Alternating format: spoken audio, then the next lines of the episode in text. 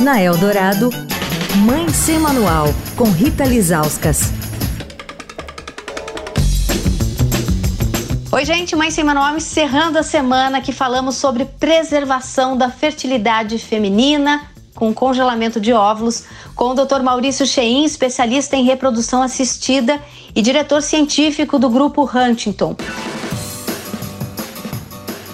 Doutor, que é esse procedimento do congelamento? Né? Se eu congelei meus óvulos quando era mais jovem, decidi agora que você é mãe, como é que esse material vai ser usado para que eu possa engravidar?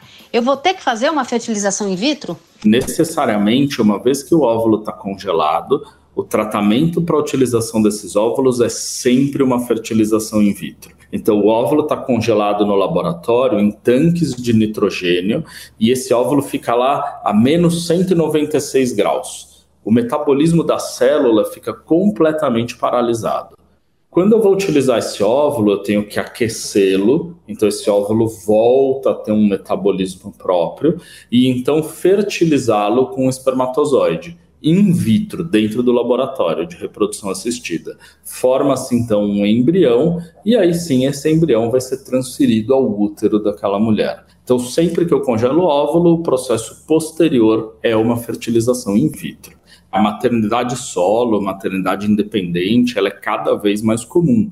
Então faz parte dessa autonomia da mulher a decisão de ter ou não um parceiro. Hoje existem diversos bancos de sêmen, então são doadores anônimos que doam sêmen. A mulher escolhe o perfil deste doador no banco de sêmen e com aquela amostra seminal, ela pode descongelar os óvulos, fertilizá-los, formar embriões e colocar esse embrião no seu útero e aí ter uma produção independente, uma maternidade só.